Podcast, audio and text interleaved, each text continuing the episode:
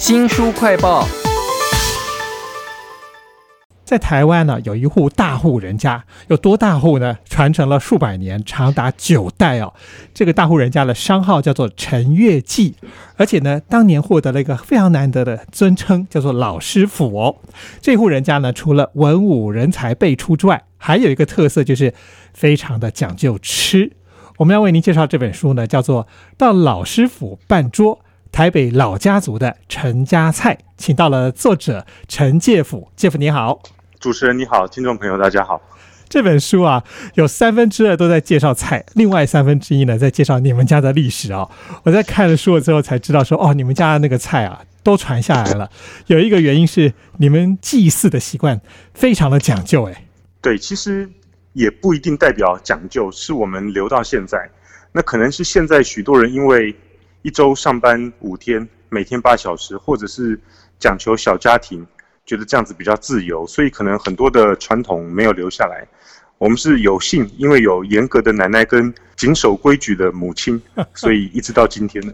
我看书里面讲到那个奶奶一直口授，然后妈妈也严守那个规矩，说每一年任何一个祖先，不管是生日、忌日的特殊日子，全部通通要把那个菜祭祀出来。所以你们这么多代以来，这么多的菜，恐怕一年到头都吃不完哦。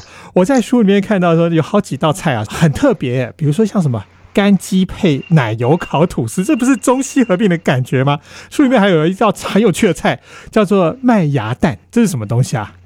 呃，刚刚讲的安龟啊，安就是闽南语说的煮粥上面的米汤。年纪比较小的小朋友不能吃太油腻的，那年纪大的身体不舒服、肠胃不好也是要喝米汤。米汤本身就是煮粥的那个精华。那如果用米汤再去炖鸡的话呢，那就补中加补，但是它的汤又不会太油腻，因为米汤浓稠容易吸油。但是我从小搭配米米汤炖鸡哦。安龟的吃法居然是用烤过的吐司涂巴达，巴达是外来语，是日本人那个时候所描述的奶油 butter。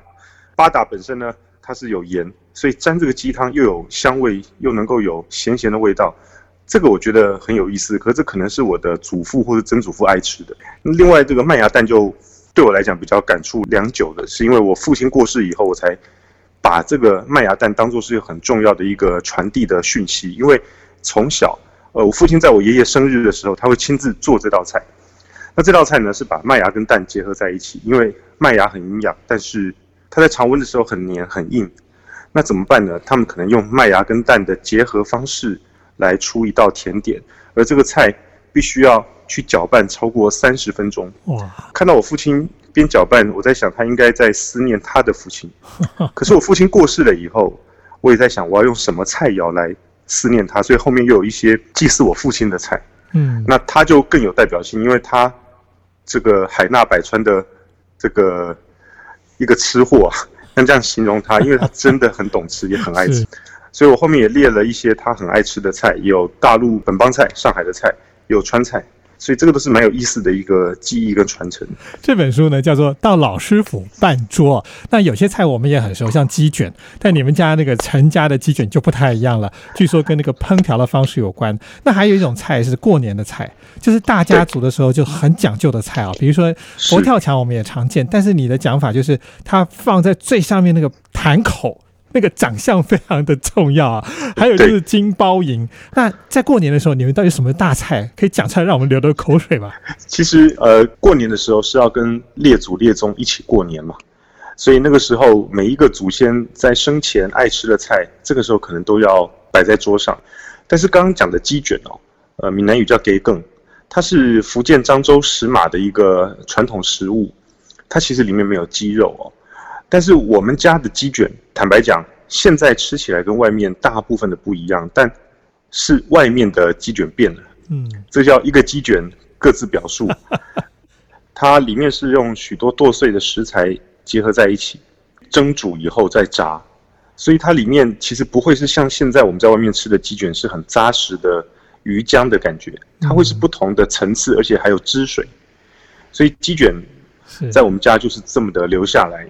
因为我奶奶二十岁左右开始操办这些祭祀的事情，可是她现在如果活着超过一百岁了，也就是她等于是督军，每一次在祭祀或过年过节的时候，那些菜一定是她亲手带着媳妇们做的，所以这个超过一甲子。那等于是我们这些菜至少跟七八十年前的菜的味道是一模一样的。哇！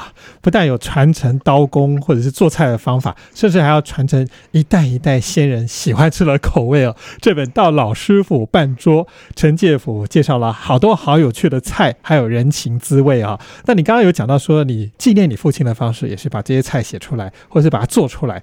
那你讲到你的先祖的时候，我觉得你特别喜欢提曾祖父陈培根哦，连名字都有点 菜的感，而且你还说他是台湾第一网红哎。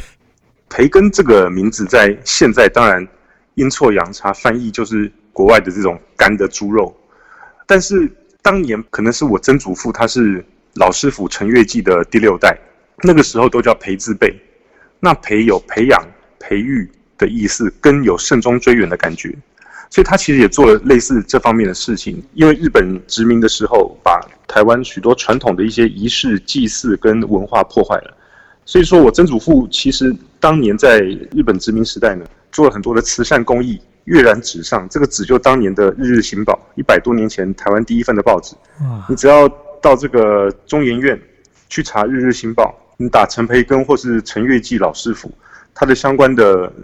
作为跟描述全部都跑出来，所以我觉得很有意思。是，而且你还用《日日新报》一直在推敲，说当年他在乔事情的时候，可能吃的是什么菜。对啊，当年他们做楼主的时候，楼主就是大家轮流在大道城请客讨论事情，他们。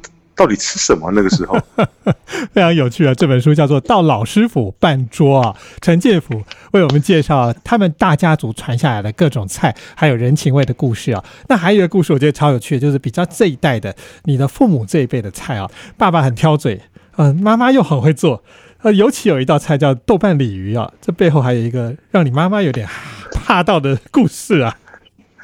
豆瓣鱼其实蛮有意思的，是因为。我后来才发现，有些地方的人不吃鲤鱼，鱼跃龙门，它是一种曾经被神格化的一种一种鱼类哦。但是在台湾的川菜里面，就是有鲤鱼。坦白讲，豆瓣鲤鱼是外来的这个菜肴，川菜。我父亲特别爱吃辣，我也不知道为什么，所以我也跟他一样很爱吃辣。但是鲤鱼的刺非常多，我父亲爱吃鲤鱼的肚子，因为没有刺，而且肉比较肥嫩。那我母亲。就是向着我父亲嘛，他就吃鱼背，鱼的身体那个刺特别多，所以他们在大学约会吃豆瓣鲤鱼的时候，我母亲的喉咙啊被鱼刺卡住了，所以跑到医院去拉舌头啊，把舌头夹出来，这是非常惊心动魄的画面，我到现在想起来都觉得很可怕，所以我妈妈从此以后只会做菜。就不吃鲤鱼了，呃，不过他还是愿意做啊，可见对你爸非常好。这本书叫做《到老师傅半桌》啊，其实书里面还有好多好有趣的菜啊，例如说大家族在吃那个立春的炸春卷的时候，一定要白胡椒的味道。然后你还讲到了好多的传统的老菜现在的样貌，你甚至自己也开了一家同安乐餐厅啊，好像还有一些不只是做菜的企图心哎。我我其实那个时候四年前开这个餐厅在大道城，其实我才想，那我是不是能做一家店，把当年老台北人吃的菜，或是他生活的一些用品，他的概念能够展现出来，他听的音乐、喝的茶、吃的点心，所以这个店其实是尽量的希望能够带着大家回到当年那种吃饭的这种感觉。那当年我记得我父亲跟我讲，这些茶料或是茶配。配茶的这个 day 配，这些小的糕点呢，大稻城非常多。可是你从来不曾看到有一家店把传统的茶跟点心搭配成为我们老台北或是台湾人的下午茶。所以我就打算做这样的店去推广这样的概念。那像老师您刚刚讲到的春卷，我是特别喜欢，因为我们家的春卷咬下去还会爆浆，因为里面有汁水。对，那真正的就是春天到的感觉，因为外面黄黄脆脆的炸过的皮。里面有韭菜段从勾芡透出来，就像大雪覆盖的春天呐，绿色的枝芽长出来，然后又有惊蛰的时候那种春雷下雨的感觉，因为有汁水，所以我特别喜欢这个传神的一道菜。陈建福老师也好会讲菜，讲的大家都流口水了。这本书就叫做《到老师傅办桌》，大家可以看看。当年大户人家到底吃什么？而且这些菜到现在还流传下来哦。非常谢谢陈介福老师，谢谢您，谢谢主持人。新书快报在这里哦，包括了脸书、YouTube、Spotify、Podcast 都欢迎您去下载订阅频道，还要记得帮我们按赞、分享以及留言哦。我是周翔，下次再会。